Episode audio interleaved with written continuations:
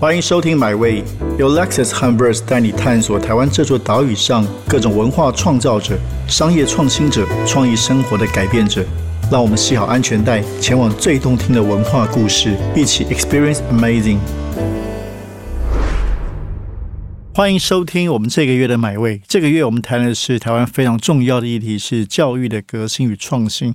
那在这个月跟我一起担任客座主持人的是我的。好朋友是我们杂学校的校长苏养志苏校长。那今天来宾呢是也是哇，我想这几年在在教育在媒体，其实他们创造一个非常重要的一个新的媒体啊，不是新了，已经很多年了，其实非常具有影响力，是亲子天下啊。我们欢迎这个杂学校苏养志以及亲子天下执行长何其瑜来到现场，两位好。嗨，大家好。嗨，李志好，大家好。对，那我就先问第一个问题。其实两位应该是常常在这个教育领域很多互动。那我想先问问其余执行长，这一切是怎么开始的？哦，这个话说从头说起，对啊，要讲好久。简单说说，其实我自己也非常好奇，因为我觉得很厉害。从天下，然后有这个青天下品牌，然后这些年来你们做的不只是一个媒体，做了很多的，包括数位内容，包括更多元的一个平台。所以，当然，这一切的这么多元，希望从从从头开始。那个时候看到什么样的时代的契机，决定创办亲子天下？其实那时候没有看到任何时代的契机，那时候就是眼睛看着自己的两个孩子，觉得说哇。怎么当了母亲之后有这么多的困惑？跟以前我在《天下杂志》，当时我在《天下杂志》做第一本教育特刊的主编嘛，那那个时候没有孩子，理所当然的认为教育的理想应该是如何如何又如何。但是自己有了两个小孩以后，发现说完蛋，怎么跟 怎么跟你想象的不一样？那我自己感觉到说有很多的困惑和焦虑，因为这个十年，这个二十年应该是台湾教育这个板块变动最剧烈的这个二十年了，不管是从。呃，过去的十二年国教新课纲到现在的一零八新课纲的上路啊，整个从呃从 K 一直到十二，它是一个很巨大的变动。这个板块转移中，其实困惑的不只是在学校直接的教育相关工作者，更多的终端的家长。乃至整个社会群体大众的价值观都有一个很剧烈的典范转移。那当时作为媒体，也作为一个母亲，就觉得哇，我的困惑，如果我这么贴近所谓的这些核心，哈，所谓的这些政策决策的核心，我都这么困惑，那更何况我们芸芸众生的父母们，怎么搞得清楚现在什么叫超额比序，什么叫学习历程档案上，就是有 太多太多的障碍，然后不知所谓何来，于是就只能在。在这种口耳相传的这种呃，感感觉是江湖狗皮膏药的这种选择里面哈，做出一个很冲动的决定。那这个决定可能对母亲来讲会觉得说，哎，是不是关乎我孩子的一生呐？要选什么学校，要上什么课，不上什么课，要把他的资源有限的资源，大家要放在哪里？所以我那时候就开始有点像是假公济私，在天下杂志集团下创办了亲子天下。一开始是以特刊的形式出现，后来发现因为那三本特刊在那个市场上狂卖，那是已经是一个杂志衰退的年代了。那我们那一年，嗯，四本专刊，它还卖了大概三四十万本。一年出四本，对，真的。最早最早之前的那时候，大概呃零售没有完全没有订户，但零售大概四十几万本。那就我就我是证明了一件事情，证明一件事情，就是说我的焦虑也是很多人的焦虑，我的不明白也是很多人的不明白，因而我才把亲子天下正式成立成为一个品牌，然后我想运营一个订阅型的刊物以及。这个刊物衍生出来，因为当我们创办的那个时候，数位早就已经席卷到我们的媒体，冲撞的大家呃那个歪歪斜斜的，所以那个人那时候有会有人说啊，你现在要办杂志，而且那时候二零零八年金融风暴，就像现在有一点像现在的低潮，所有人都说你怎么会在这个时候还想到 这样？可能跟可能跟 Verse 比你晚 十二年，二零二零又办了，而且那时候没有教育的。没有教育这个概念，对啊，所以我我那时候我那时候在做的时候，其实我做。亲子天下所谓杂志的第一天开始，我就已经准备好这个杂志未来不会再存在，但是亲子天下会是一个极大的需求。嗯，所以我们的转型，或现在很多人看到说，哦，你们跑得好快，你们怎么数位化这么快？我不是后来才数位化，我是成立的第一天，我们就已经决定，你一定要往前走，而且是用一个数位化的逻辑跟概念去往前走，服务你未来的所谓的这群父母们。嗯，没错。而且你知道吗？奇瑜姐啊，我都叫她奇瑜姐啊。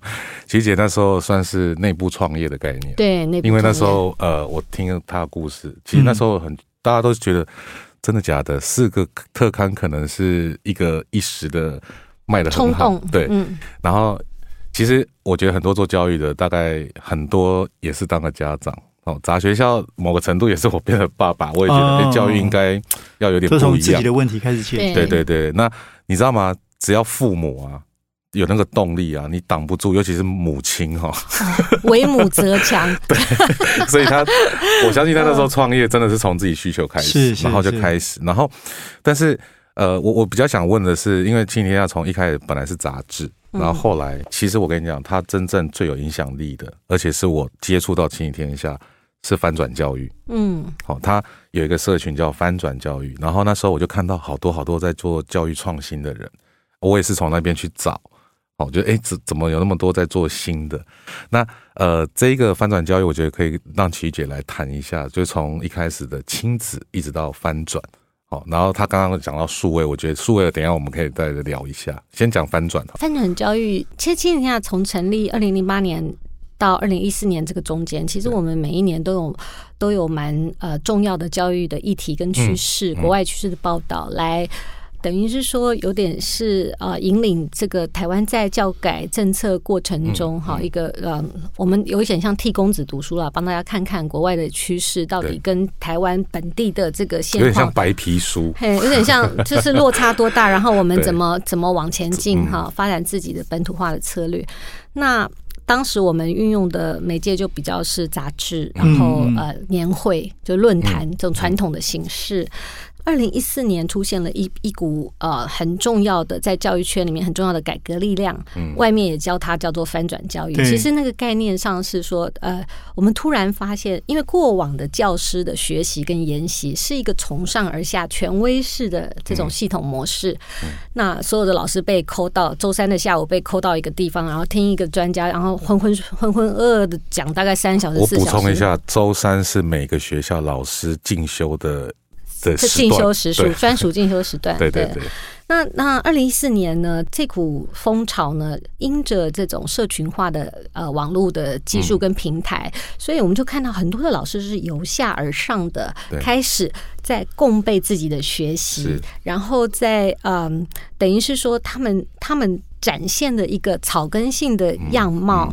那亲子天下在当中有推波助澜的效益，因为那时候出版了一本东京大学佐藤学老师的书，叫做《学习的革命》。学习革命里面。呃，非常清楚的谈到东亚这个教育转型的脉络，必须要从那种所谓的传统制造业的工厂式的思维，转化成一个学习共同体、更民主化的、更同才型的、更平行式的这样的学习模式。其中有几个重要的概念，第一个就是每个老师应该开放教室，让别人来参与他在这个教学的过程。第二个就是说，哎，所谓学习共同体的意思是，老师本身要成为一个学习者，因为不然说你说哦，二十一世纪的教育是培养终身学习。者，然后老师自己本身并不是一个哈善于自主学习，或者是有强大的学习动机的这样的一个个体，所以那时候呃，当我们在二零一二年带进那本书之后，二零一四年整个教育的这种共备，加上 FB 社团啊这种社群化的机制。形成了所谓翻转教育的风潮，当时就很多我们的呃长期合作的所谓社群的好朋友们、意见领袖，就跟我们就说：“哎，那亲子天下要不要做一个平台？因为各个社群都有各个社群的领袖嘛，或者山头，或者是哈 leader，那他们都在自己的脉络里面生根。那很多其实更多的是芸芸众生的一般家长和老师，他们要了解教育的整体的样貌或者是动能。”很麻烦，就是说你得要每天哈 追 追追追逐不同的那个社群的发展，所以他就说：“那你亲子天下要不要成立一个平台？”我当时也没有想很多，就想说：“好啊，那我就成立一个翻转教育网站，把大家在这个社群脉络里的资讯，更关乎教育的发展的这样的一个，不管是 best practice 或者是它的趋势哈，能够收罗在这个网站里面。这个是我们所谓翻转教育第一代出现的时候的这个样貌。”那做到去年的时候，也做了快六七年了吧？对哈。那去年我们有一个蛮重要的转型，也关乎就是说，哎，我们怎么看待所谓翻转教育这个概念？它它落实到台湾以后，它的下一步的发展。OK。对，哎，这个是什么意思？说你说你们去年有个很重要的发展，就是看它怎么落实到发展，所以你们是做了很多的报道故事。其实应该是这样讲，我们过去翻转教育这六年呢，我们都以一种媒体传统媒体的数位化形态，好在上面放很多报道啊，或者我们有很多呃作者本身就是老师，他其实借着这个平台来谈一些什么呃教室课室经营怎么做啊，然后学生评语怎么给这种比较专业性的 content，一直到去年我们就发现说这样是不足够的。嗯，如果你真的要触动这个教育圈的这种进步，让更好的教育来得更快，让他们真的成为学习者。这样的概念是，就是好像轻轻扫过哈，你根本不知道产生了什么影响，是不是有符合他们的需求，然后他们真正的痛点是什么，没有办法真的完成我们那个学习型任务哈。所以去年我们啊，翻转教育平台做了一个蛮大的转型，我们就从一个传统媒体的这种供应者的概念，转型成为一个专门专注在所谓的啊教育生态圈或者是教育工作者。他的学习服务的这样的一个平台，所以我们提供了几件事。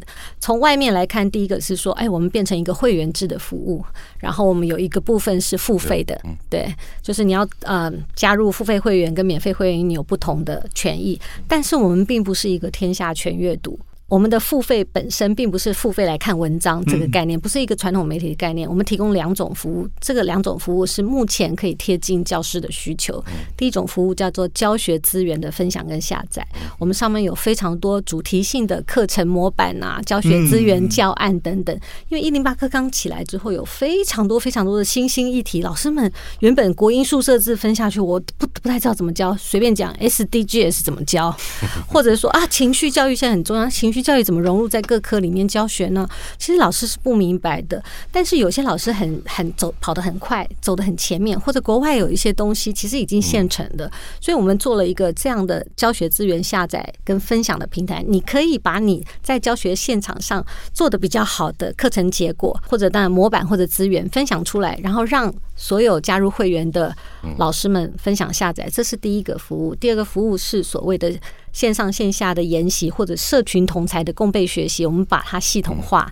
所以，如果你加入了“亲天下”呃翻船教育这个平台的付费会员，你可以免费的参与我们一个月至少六场。的这样的线上线下的这种活动，这种活动研习并不是像过去那种一定要找个专家学者来，反而更多是在现场第一线的实践实现，就是 best practice 的这种这种实践分享。是那频次呃相对来讲比较高，但是它很方便，因为它线上就可以操作。因为去年前年都是疫情嘛，那我们发现线上操作的时候来的人更为踊跃，因为你不管你在屏东或者是你在哪里，你都可以随时分享到最好。的这种 best practice，然后大家还可以，因为大家都是老师，可以互相就是互相提问，就是知道说哦，教学现场需求都很需求很相似，对，所以我觉得我们呃做了这样一个蛮重要的转型，目前为止我们看到的成效，我也觉得哎蛮符合我们的想象。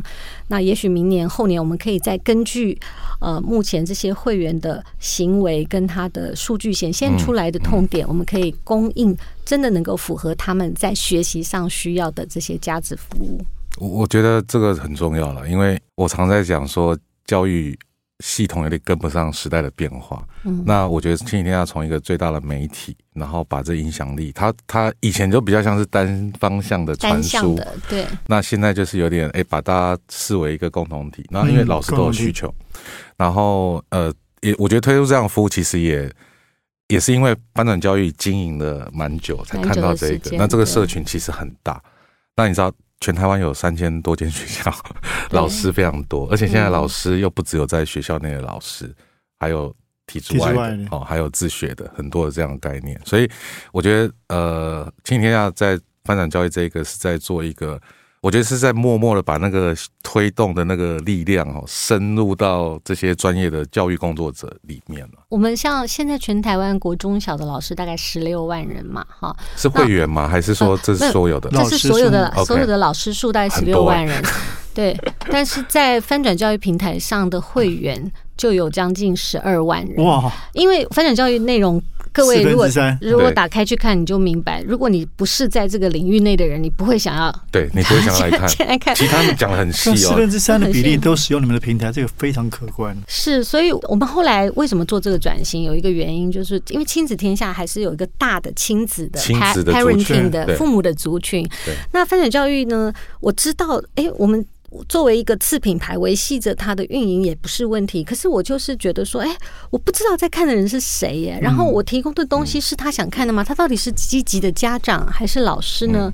我的我供应了，我花了力气去分众这样子。对我后来就整个分众，就是说我也不管所谓的家长了，就是家长都回到亲子那一块，因为我们大亲子它有蛮大的运营能量。对，那发展教育这一块，我就有一个小的队伍，然后聚焦在真的聚焦在老师的需求，就赋能老。师的教育工作者的需求了，对。一直讲翻转教育，什么是翻转教育？可以给个简单的定义。对，翻转教育早期推到台湾的时候，它其实是援引美国可汗呢。当时他是第一个所谓线上学习提供这种一对一的客制化服务。那它的概念很简单，就是说呢，过去我们的教室里的教育呢，其实是我要把老师。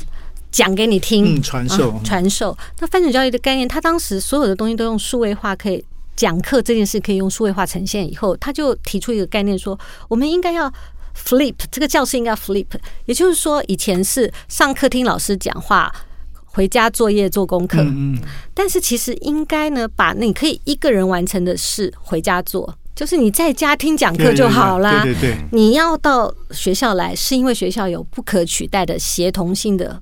合作任务，所以回家功课应该是 co-work 的协同性的团体讨论的交流的那个东西要在课堂上做，这是最早所谓 flipped education 所谓翻转教育的定义。后来带动到台湾以后，其实是代表着我刚刚讲二零一四年那一年很多由下而上的这种所谓民主型的这个学习模式，然后影响了台湾这个教育的发展。对。现在我们在台湾讲翻转教育，翻转教育其实那种比较概念性的定义，就是说它其实是一个教育上的典范转移。是，我们更关心的不是教室里要教什么，而是学生是怎么学的。嗯，那个视角的转换，也在这个所谓翻转教育的这个定义里面被提出来，认为是一个新时代教育应该要有的新典范。是是是，以人为本呐，就是刻字化。是，那那现实上到底以你的评估？就不要说从你们网站这八年来，这十年来翻转了多少？在台湾的实质教育体制，你觉得那个那个比例大概怎么样？我我目前不管是思维或实践，我目前觉得，虽然我们做了这么多年哈，我目前觉得说，真正在呃教学思维上有很大的变化的那个部分，大概可能还只有百分之二十。如果百分之二十已经是很厉害了，其实比较还是像 early adopter 后面的这一块。比较先行者，先行者。对，还是有蛮大一个部分的老师还是用传统的模式教学，然后还是一个很很很坚固的这个教室的样态。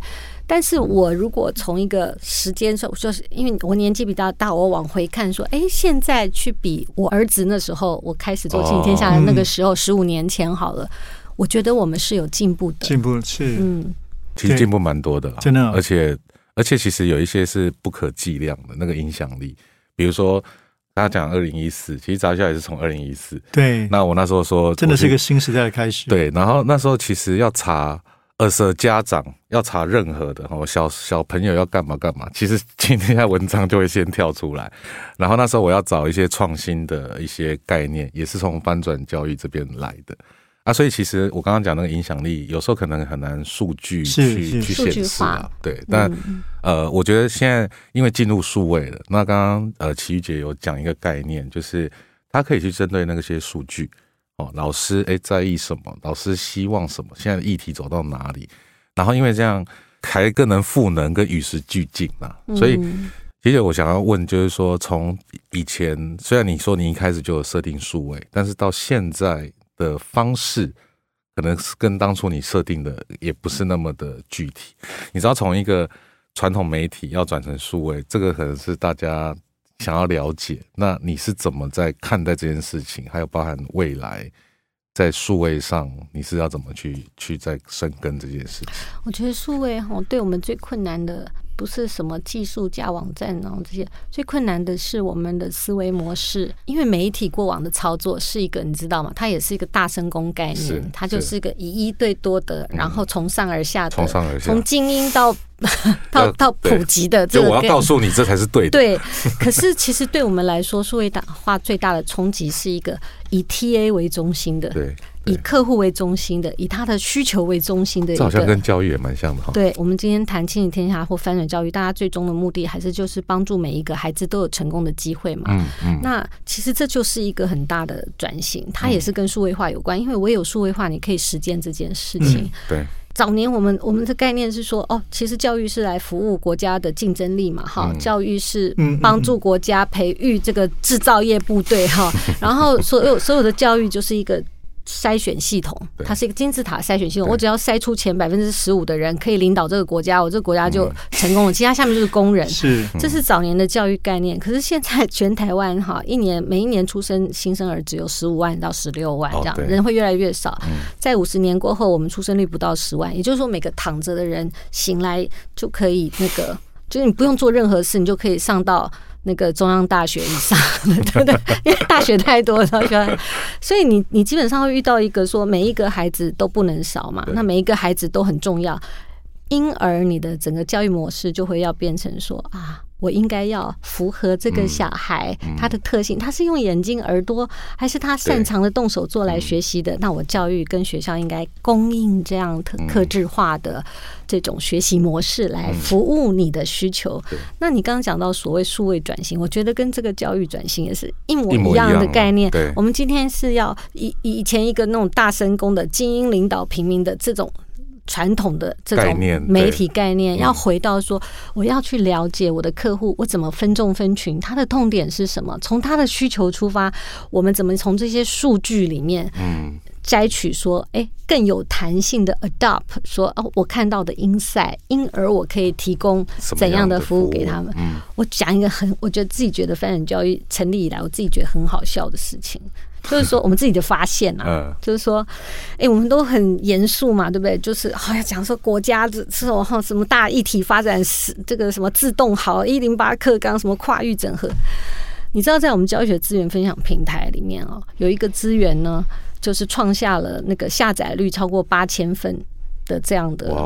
的的那个模板，你猜是什么？它是一个小学老师提供的。我们那时候就惊到说啊，这个如果是过去我们媒体操作的概念，我绝对我绝对不会提供这样的东西的。但是它就是需求是什么东西？叫做说呃，期末学生评语模板。哦，刚需，他每刚需，他每一个老师都要做的。你要想，像我们做媒体人都很会写字，这种评语还需要模板？你不你会觉得这种很很很？模板是一个软体吗？什么概念？有一个小学老师，他针对学生的特质，譬如说十六型人格，哎，发展出来说啊，你假设个学生是啊，我外向、活泼、好动、顽皮，那他就有一百个一百个评语，对，然后他就做了一个 set，然后让老师们都觉得趋之若鹜，太好用了，因为每个老师大家都不是专业的。Writer 啊，对他们来说，一个班二十个孩子，长思枯竭，要要写出这些文章，要写不重复的评语。所以这就是我刚刚谈到所谓数位转型里面哈，那个重要都不是数位这两个字，转型的重要都在那个以客户为中心。你怎么快速？数位只是一个技术，帮助你快速的截取数据，得到反馈，因而你可以 develop 适合的内容，或者是服务，或者是满足需求。痛点的这样的一个呃产品项目，所以对我们来说最大的困难，或者我们目前在转型翻转教育，为什么我们要变成会员制？为什么有很低的 entry level 的付费？我们的我们一年的付费会员只要三百六十五块，一天只要一块钱哦，真的，所以所以那些资源都可以因为三百六十块去下载，然后你免费来上课，你干嘛？其实我的重点不是透过这三百六十五块钱赚钱，而是我的我的重点是透过。因为人是这样，你只要付了一点点，那个是 promise 了。对你就是想说啊，我我 我有没有亏到？我有没有亏到？我就去看看上面有什么，没事要上来看看，说有什么东西符合我的需求。他会 activate 他的行为，当他的行为活跃了，我才能够得到我刚刚想讲的数位转型里面最重要的是，我要了解他的需求，我要知道他是谁，我怎么为他客制化服务，这整个循环才能够建立。了解，我觉得超酷的，真的好厉害啊！那我呃，对，还还剩一点时间，很好奇，比如您说一开始是为了解决你这个作为家长的困惑，那很多家长的困惑，好，那现在二零二二年这困惑，台湾家长困惑还在吗？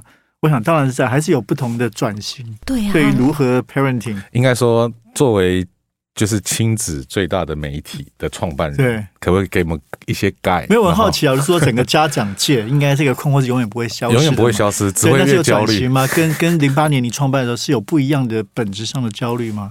我觉得现在的焦虑相对来讲，我是比较乐观了。我觉得是一个好的焦虑。这个焦虑是说，比如说现在的爸爸妈妈更关心小孩的生涯探索，对，探索就是说你自己是什么样子的一个人，你是什么人，要不要做学霸？喜欢什么？学霸不是唯一。对对对对对，以前是只有学霸，以前只有以前的不是唯一，以前的价值很单一嘛，就是考上好学校，得到一个好工作。现在这个东西慢慢被解放了，可是解放以后创造一个更多的。焦虑哦，对，当所有都可以选择的时候，就是最选择本身就是一个焦虑。对，多元价值下，人的焦虑并没有减少哦。嗯，以前现你你看，很多人现在在还在诉求说恢复联考，恢复联考，因为大家觉得那个比较简单，比较方便，比较不用大脑去思考。可是现在不是，现在的那个入学管道。进大学非常多元哈，然后有多少趴什么申请入学，有多少趴特殊选材，你也可以繁星等等。可是相对来讲，当你选择多的时候，你的惶恐也多了。对，你现在可以假设你是一个有资源的家长，你可以全世界各国你都可以去。对，那你要选择哪里？你是一个没有资源的家长，你可以，你也可以去实验学校、公立学校，你也可以自在家自学，凡事都可以了。以后。那你要回归来问的更更核心、更困难喽，不是别人想要什么，而是你想要什么，你的孩子适合什么？这样的本质性的发现是现在家长的一个很大的焦虑。我觉得这个焦虑未来二十年还是会存在。但是我认为它是一个好的焦虑。如果我们供应的对的方向，让这个多元价值继续的这个强化或者是生根，让我让让拥有不同价值的不同学习模式的孩子可以更有自信，说：“哎，我不一样，但是我很独特。嗯，我不一样，我并不没有不好。”对，所以这个事情我觉得是下一个世代这个。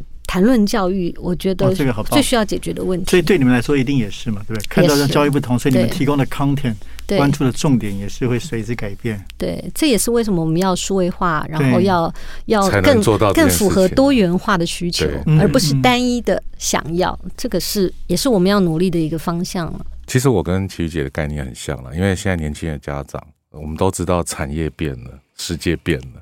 所以不能用以前的方式，对对。哦，那但是刚刚焦虑存在，可是这真的是好的焦虑，就是说我们开始要把那个学习自主权拉回来，嗯嗯，而不是说哦，只要以前就是只要考上好大学嘛，对对，找一份好工作嘛，对。但是现在这条路已经不是必胜的道路了嘛，因为我们这前几集在谈学霸这个议题，但是回来就是我觉得今天下在这个以媒体，然后他已经做到这个进阶的角色，那。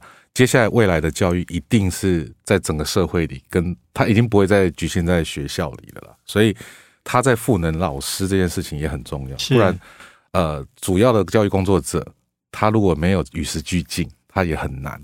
哦，所以他提供了很多这种刚需。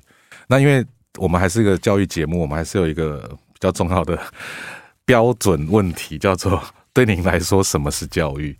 嗯，这个我觉得都大在问，但是你可以用一个呃，也算是个 ending 啊，ending，对对对对。这个我们在庆天下创办的第一天，我就在寻找这个答案，是因为每一个人爸爸妈妈心里的教育都是不一样的，那是一种价值观，对对？但是我觉得那时候很幸运，我就找到刚好全世界都在叩问这个同样的问题。对，那那时候嗯，联合国教科文组织出了一份那个二十一世纪的教育白皮书，它开宗明义的就讲到那个定义。我觉得这也是直到今天庆天下或者翻转教育在做。谈论关于教育的时候，我们的核心主张，什么是教育呢？教育其实是帮助每一个人都有自我实现的机会，有发挥潜能的可能。然后，它是整个社会改变的一个中心。嗯。对，那你这个社会要能够迭代，要能够改变，要能够进化，教育是那个唯一不可取代的发动点。那这个是我觉得他对个人、对组织机构、对整个社会来说，教育的一个定位跟意义。哦，起鸡皮疙瘩了，真的。嗯，今天非常非常的，我就虽然我自己这个没有小孩，不是，但是我觉得跟曲聊真的是非常的 inspiring。对，就今天非常谢谢我们亲子天下创办人暨执行长何其瑜。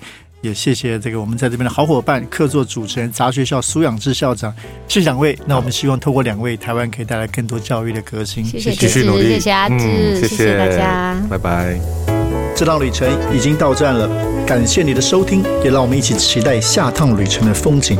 别忘记订阅买位。本节目由 Lexus 和 Verse 文化媒体联名出品。